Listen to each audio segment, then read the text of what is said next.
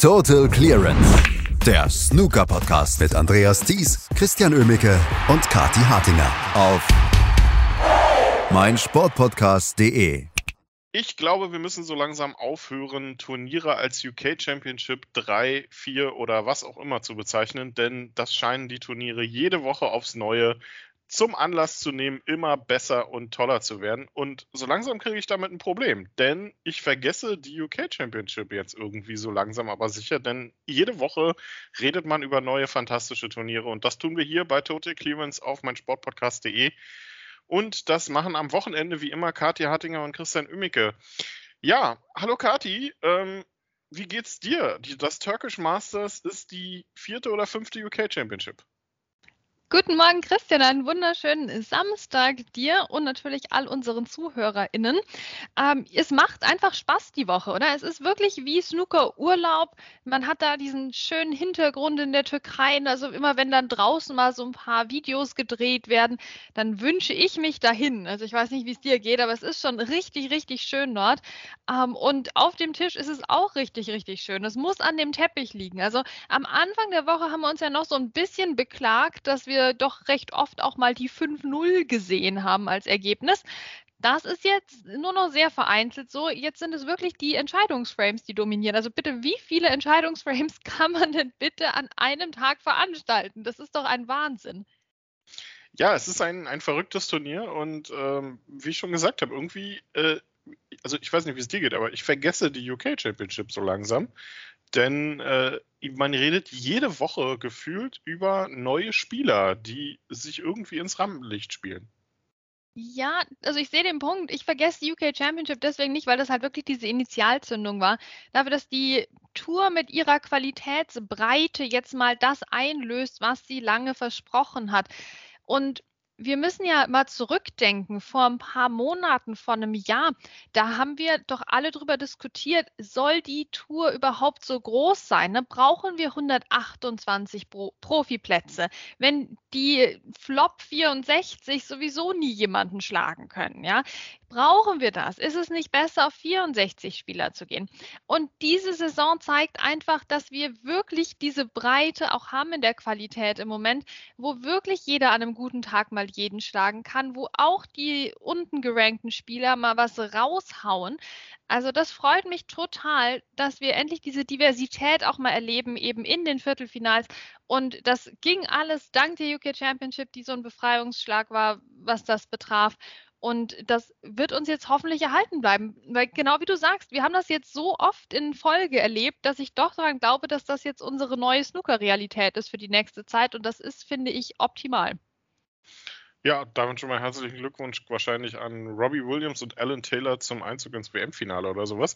Ähm, das wäre doch mal was. Also, es ist verrückt im Moment. Im äh, auf der Main Tour und dann lass uns doch mal über die gestrigen Matches reden, denn jetzt sind nur noch vier Spieler übrig. Einer davon ist Matthew Selt, wenn wir jetzt einfach mal von oben nach unten gehen. Der hatte gestern Abend sein Viertelfinale gegen Martin Gould, wo ich so das Gefühl hatte, dem guten Martin ist da am Ende des Tages dann irgendwie die Luft ausgegangen. Wobei Matthew Selt auch eine unfassbar starke Turnierwoche spielt. Am Nachmittag schon Nu geschlagen hat, während sich Martin Gould durchmühen musste gegen Lüning. Also das war vielleicht eine kleine vergebene Chance für Martin Gould und es ist das vierte Ranglistenfinale für Matthew Selt.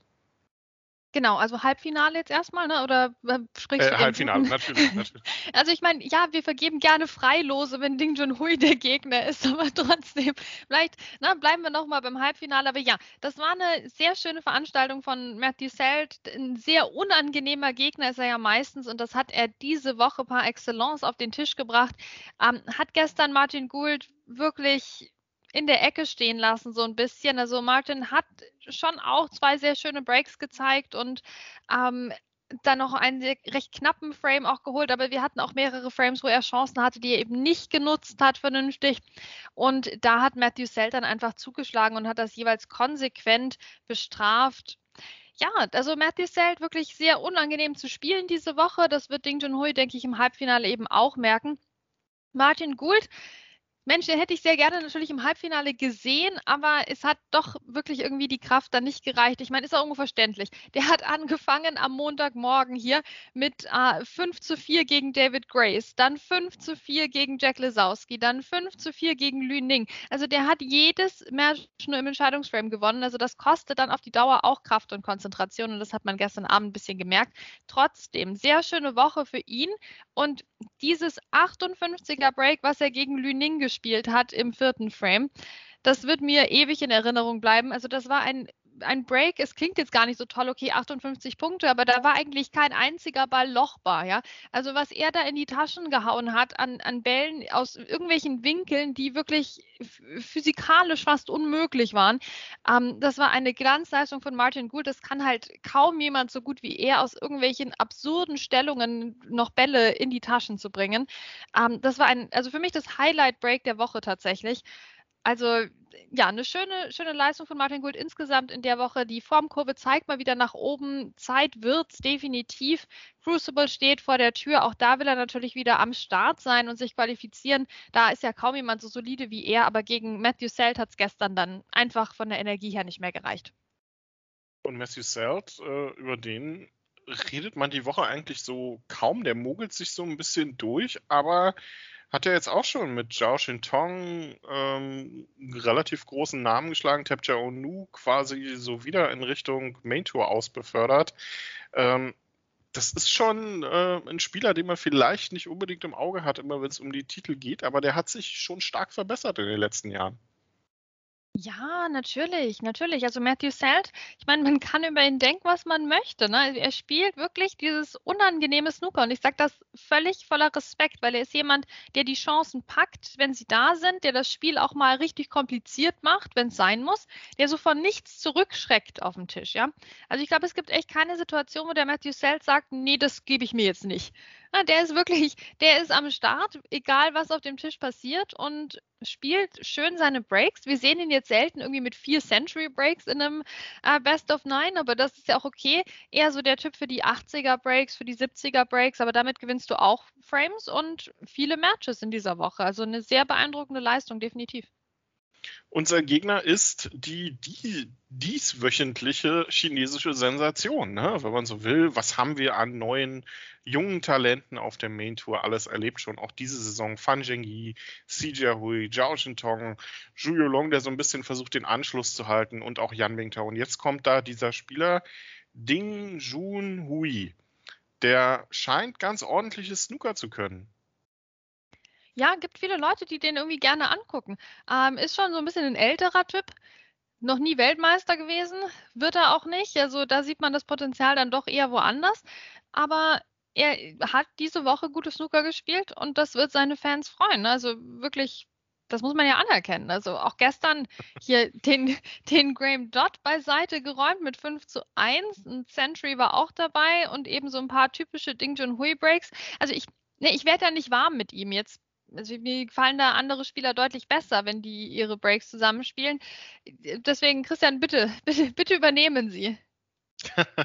Ja, also wir müssen ja äh, hier wirklich den Spaß dann auch beiseite lassen, denn ähm, es ist eine sehr, sehr gute Woche, die Ding Junhui hier spielt, muss man ganz klar so sagen, die aber auch mal wieder so komplett aus dem Nichts kommt und da liegt eben dann auch so ein bisschen die Maus begraben, ne? weil wir nicht wissen, ob das im nächsten Turnier dann wieder genauso läuft das letzte Mal, dass Ding Junhui im Halbfinale eines Weltranglistenturniers stand, das war die UK Championship 2019, die er dann ja auch gewonnen hat. Völlig aus dem Nichts, weil ja schon auch davor die Jahre im Prinzip nichts zusammenlief bei ihm. Danach ist er wieder komplett in der Versenkung verschwunden. Also mal gucken, was er dann diese Woche macht. Aber die Matches, die die beiden gestern absolviert haben, das waren ja richtig tolle. Also über das, über das Viertelfinale äh, Ding Junhui gegen Graham Dodd braucht man eigentlich gar nicht wirklich sprechen. Das war eine ganz klare, schnelle Angelegenheit, ein 5 zu 1 für Ding Junhui. Ähm, aber die Nachmittagsmatches, die die beiden hatten, die waren richtig toll. Graham Dodd, der ähm, John Higgins auf Distanz gehalten hat, ähm, das war ein, ein bärenhartes Aufeinandertreffen zweier äh, wirklich kämpferisch auch richtig starker Spieler. Und CJ Hui gegen Ding Junhui war für mich gestern das, äh, das beste Match des Tages.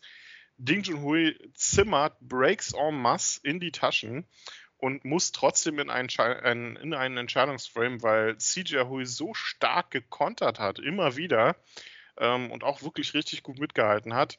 Also bei dem muss ich sagen, bin ich wirklich sehr gespannt, wie der spielt, wenn er nächste Saison dann den Druck auf der Main Tour wieder hat. Wie geht's dir da? Ja, hoffen wir mal, dass er sich diese Leichtigkeit beibehalten kann. Wobei, so leicht ist es ja gar nicht. Und das ist recht unbekümmert, aber trotzdem eher so beinhart im Matchplay. Also CJ Hui unglaublich, wie der schon losgelegt hat gestern gegen Ding. Ne? Ding mit der 64 im ersten Frame. Ja, was macht CJ Hui? Spielt die 71. Also, das muss man erstmal machen. Komm, gegen Ding Junhui. Wahrscheinlich wirklich sein Idol aller Zeiten. Ne? Das wird ja vielen jungen chinesischen Spielern so gehen. Also, dieser CJ Hui macht richtig viel Spaß. Der lässt sich nicht einschüchtern.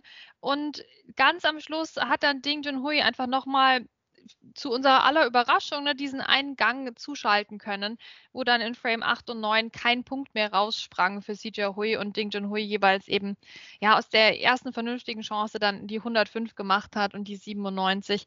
Ähm, und dann war das entschieden. Also man darf jetzt echt den Hut ziehen vor CJ Hui, aber natürlich Ding Junhui die Woche also ja, einer mit der, vielleicht mit der besten Leistung mit. Ne? Also Gibt auch ein paar andere starke Kandidaten, aber ja, man muss echt den Hut ziehen vor der Leistung von Ding. Auf jeden Fall. Matthew Set also gegen Ding Junhui, das ist das eine Halbfinale.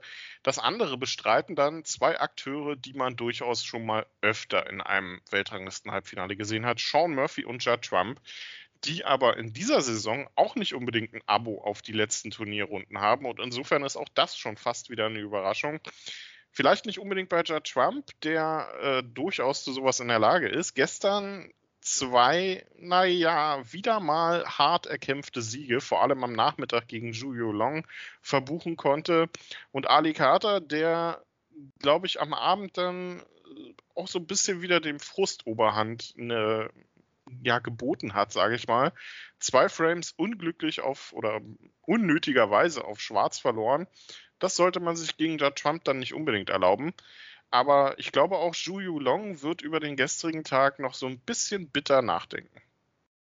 Ja, das ist wirklich faszinierend, diese Saison mit Judd Trump, ähm, dass doch er einfach mit einem Selbstverständnis, finde ich, an dem Tisch steht und irgendwie glaubt, dass er das gewinnen wird und dadurch auch entsprechend viele Matches gewinnt, von denen wir uns jetzt denken, na, das schafft er eigentlich nicht. Ja, also das ist absolutes Paradox von Judd Trump, finde ich, wo er dieses Selbstverständnis hernimmt, was ihn so dann gerade in den entscheidenden Phasen auch durchs Match trägt. Ähm, und wir sehen irgendwie trotzdem seine, seine Formkurve nicht ganz da, wo sie sein sollte. Ne? Also, also man, ich weiß echt nicht mehr, was man zu Judd Trump noch sagen soll. Der, der spielt jetzt sich schon wieder ins Halbfinale, aber wie? Ja, also und dann auch wieder mit Centuries. Ne? Also dann auch wieder richtig gut. Da sind richtig gute Bälle dabei. Das wollen wir jetzt nicht absprechen. Aber dann fragt man sich auch wieder. Und, und Juju Long wird sich auch fragen. Ja, wir werden uns alle fragen, Juju Long, warum hast du den Sack nicht zugemacht? Ne? Warum hast du dir das aus der Hand nehmen lassen von Judd Trump? Du hast doch eigentlich stark begonnen. Du konntest da richtig mithalten und so. Es war halt auch der vierte Frame, der schon knapp verloren ging. Ähm, und dafür der sechste wurde knapp gewonnen. Also die haben sich echt nichts geschenkt in diesem Match. Und äh, Zhu Yulong hätte einfach noch halt diesen einen Frame mehr gebraucht. Ne? Und dann kam Judd Trump und glaubte dran, dass er das schon gewinnen wird. Und dann hat er es auch gewonnen. Ne? Also faszinierendes Match, finde ich. Also, ja, vielleicht das Faszinierendste. Ne? Also, CJ Hui gegen Ding Junhui war von den Breaks ja sicherlich wesentlich beeindruckender. Aber faszinierend war das Match zwischen Zhu Yulong und Judd Trump. Absolut. Am Abend war es dann nicht mehr, wie gesagt, nicht mehr ganz so faszinierend, denn äh, Judge Trump hat das dann doch deutlich souveräner durchgezogen, als ich das erwartet hätte. Und ähm, das, obwohl Ali Carter gefühlt zwei Drittel des Matches der etwas sichere, der Breakbuilding-mäßig auch stärkere Spieler war. Aber wenn man eben in den entscheidenden Situationen nicht da ist und zwei Frames auf Schwarz verliert, dann darf man sich am Ende nicht beschweren, wenn man hier im Viertelfinale rausgeht. Und jetzt geht es im Halbfinale für Judd Trump dann eben gegen Sean Murphy. Und das ist ein Spieler, wo ich sagen muss, den habe ich hier nicht im, unbedingt im Halbfinale erwartet. Klar kann der das. Aber die letzten Wochen und auch Monate für Sean Murphy waren ja nicht unbedingt gut. Und er hätte auch am Nachmittag gegen Jack Jones äh, fast noch äh, die Kurve kratzen müssen, sage ich mal. Denn äh, Jack Jones machte sich da auf zu einem Comeback. Der Rückstand war dann nur einfach schon äh, ein bisschen zu hoch. Und am Abend gegen Ollie Lyons, ja, das war auch ein hartes, hartes Stück Arbeit für Sean Murphy. Und wie irre war bitte dieser Decider? Ja, das war wirklich ähm, ja, ein, ein Wahnsinn. Es war ein Wahnsinn. Vielleicht der beste Decider unter den ganzen Decidern, die wir gestern gesehen haben. Was ist denn bitte los mit dem Turnier, Christian? Was soll denn das? Wie viel Krasses kann denn noch passieren hier? Ähm, ja, Sean Murphy, absolute Überraschung jetzt hier im Halbfinale. Wobei man sagen muss, das ist natürlich, das ist so eine Situation für den Sean eigentlich. Oder so ein neues Turnier in der Türkei, schickes Hotel, Mensch, roter Teppich, da ist man noch wer als Snooker-Profi. Ne? Da kommen die Fans noch angerannt, weil das ist ja das erste Turnier in dem Land. Da ist doch der Sean Murphy in der ersten Reihe. Das kannst du mir doch nicht erzählen. Der hat doch schon beim beim, Eröffnungsdinner wahrscheinlich das Handtuch ne, schon lange an dem Tisch in der ersten Reihe da ähm, hingelegt gehabt, ne, lange vorher schon. Also der lebt doch für sowas. Und also ich meine das nicht despektierlich. Ne? Also der Sean Murphy, der blüht auf, wenn man ihm genau sowas gibt, wie jetzt hier in der Türkei, ein neues Turnier, die Möglichkeit wirklich der Botschafter des Snookers zu sein, ähm, die Möglichkeit mit den Fans zu interagieren, die sich freuen, ihn zu sehen. Also Sean Murphy, der will ja, dass ihn alle mögen. Und da mögen ihn alle. Und dann hat er auch sein Auftaktmatch ja gleich mit 5 zu 0 gewonnen in Rekordzeit. Und ja, der ist mittlerweile, der ist auf so einer Wolke, der Sean Murphy diese Woche. Ähm, und das fand ich ein bisschen schade für Jack Jones, ja, weil auch der hat ja im Moment sehr gute Wochen und ich hätte mir schon gewünscht, dass er das noch ein bisschen länger durchziehen kann, aber da war dann doch kein Kraut gewachsen gegen Sean Murphy und sein Breakbuilding gestern. Also Sean Murphy hat in dem Match zwischen den beiden sechs Breaks von mehr als 50 Punkten gespielt. Kein Century dabei, da müsste er noch dran arbeiten, weil das gibt ja immer den extra Applaus dann noch vom Publikum. Also ich glaube, das wird sein Ziel sein für dieses Halbfinale jetzt. Aber auch eine schöne Partie von Jack Jones wieder den wir hoffentlich mal im Crucible sehen würden. Also das fände ich schon cool, wenn der sich qualifizieren würde. Er hat die Wochen jetzt gezeigt, dass er das Spiel dafür hätte und ist ja auch mords nach oben geklettert im Ranking. Also auch dafür natürlich ein großes Lob. Gestern gegen Oliver Lyons, der seinerseits natürlich auch eine schöne Woche hatte, stand Sean Murphy dann im Viertelfinale. Oliver Lyons, muss man sich auf der Zunge zergehen lassen, hat Yan Bing Chao geschlagen in einem Entscheidungsframe. Also auch das macht man nicht alle Tage.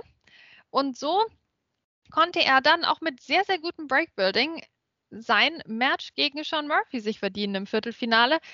Ja, und das ging in, eben in diesen Entscheidungsframe. Und Christian, ich weiß, dir brennt es unter den Nägeln, uns nochmal genau zu erzählen, was der Sean Murphy da bitte gemacht hatte. Es war ein, ein Feuerwerk.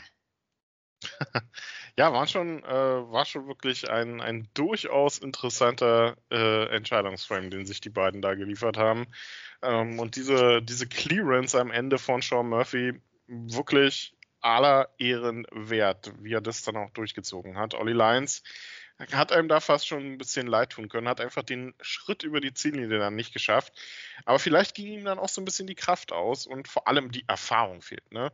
Das ist ja auch so eine Snooker-Floskel, aber wenn man zum ersten Mal in einem äh, Weltranglisten-Viertelfinale steht, dann äh, ist das schon nochmal eine andere Geschichte, als wenn man jetzt irgendwie äh, zweite Runde Northern Ireland Open äh, gegen Sean Murphy mal eben dann mit 4 zu 3 vielleicht im Decider gewinnen könnte. Aber das ist dann schon nochmal eine andere Geschichte. Ne? Und wie viele Decider auch überhaupt in dieser Woche auf Schwarz entschieden wurden. Ne? Auch das ist so eine Geschichte. Das ist ja alles nicht mal so, dass es über die volle Distanz geht, sondern es sind ja die Geschichten und die äh, die knappen Entscheidungen, teilweise auf die allerletzten Bälle, die uns dann wirklich auch diese Woche so krass mitfiebern lassen. Ja, genau. Was haben wir, was haben wir Entscheidungen auf den letzten Ball? Auch in, überhaupt in Frames. Ne? Also auf der einen Seite in den Entscheidungsframes, aber auch in, in den normalen Frames davor. Was haben wir auch schon an Freeballs gesehen, finde ich, diese Woche? Und da bleibt natürlich noch in Erinnerung der von Karen Wilson hier gegen äh, Ding Junhui, wo Karen Wilson, also wir hatten ja die Situation, und die wollen wir noch auflösen aus dem gestrigen Podcast. ähm, da hatten wir nur noch Pink und Schwarz auf dem Tisch, ja, und Karen Wilson hätte damit als Sonderregel die Chance gehabt, einfach so schön an Schwarz als Freeball eben ranzurollen und Ding Junhui hinter Schwarz dann zu snookern auf Pink. Ja, das wäre möglich gewesen. Und das hatte sich der Ding Junhui eben erarbeitet, äh, der, der Karen Wilson erarbeitet durch eine tolle Safety. Ja, die eben ihm erst diesen Freeball beschafft hat. Aber er hat wohl vergessen, dass man das darf, dass man an Schwarz dann ranrollen darf, wenn nur noch Pink und Schwarz auf dem Tisch sind. Also ich meine, man kann es ihm irgendwo nicht verdenken, weil das passiert ja wirklich extrem selten, dass es einen Freeball gibt mit nur noch Pink und Schwarz. Aber in der Türkei hier ist eben alles möglich und dann hätte er vielleicht nochmal nachlesen dürfen. Ja, ähm, also ich glaube, das wäre jetzt ein bisschen zu viel verlangt, wenn die Spieler die Regeln kennen würden. Aber es ist tatsächlich auch was, was man einem, was einem in der Situation auch erstmal einfallen muss. Denn normalerweise, wie gesagt, darf man hinter einem Freeball nicht snookern. Aber eben, wenn nur noch Pink und Schwarz da sind, dann darf man das. Und ja, ich glaube, Cameron Wilson wird sich das nächste Mal dran erinnern, wenn es nochmal zu so einer Situation kommt. Da werden ihn sicherlich diverse Leute darauf hingewiesen haben. Mehrfach. Er wird es wahrscheinlich schon gar nicht mehr hören können. Ja, Kati, Halbfinale. Matthew Selt gegen Ding Junhui. Sean Murphy gegen Judd Trump. Wen sehen wir im Finale? Ja, wen sehen wir? Sehen wir irgendwen im Finale diese Woche, Christian? Nein, das kann, das kann alles passieren. Ich rechne damit, dass Oliver Lyons sich doch noch ins Finale reinspielt, ja? Also, das ist das, was noch fehlt. Ähm, also wir rechnen auf jeden Fall natürlich jetzt realistischerweise damit äh, entweder zwei Entscheidungsframes oder zwei Matches, die zu null gewonnen werden. Also das ist eigentlich alles, was geht. Und ansonsten hoffe ich mal, dass Matthew Selt doch sein unangenehmes Snooker durchziehen kann gegen, gegen Ding Junhui, dass wir dann entweder Matthew Selt im Finale sehen oder einen Ding Junhui, der wirklich nochmal eine Schippe drauflegt und dann wirklich alle seine Fans komplett begeistern wird. Ähm, und bei Sean Murphy gegen Judd Trump, hm, ja, spannend, spannend. Da treffen ja auch so charakterlich Welten aufeinander. Genau, also, aber worauf wir uns einigen können, ist, es wird sicherlich tolles, spannendes Snooker werden, wenn das äh, Turkish Masters in Antalya in die Entscheidung geht. Und dann gibt es hoffentlich auch abseits des tollen Teppichs, der unter dem Tisch liegt, auch auf dem Tisch richtig tolle Snooker-Unterhaltung. Und wir werden morgen drüber reden, über die beiden Finalisten und wie das zustande kam, hier bei Total Clearance auf meinsportpodcast.de. Total Clearance, der Snooker-Podcast mit Andreas Thies und Christian Oemicke auf meinsportpodcast.de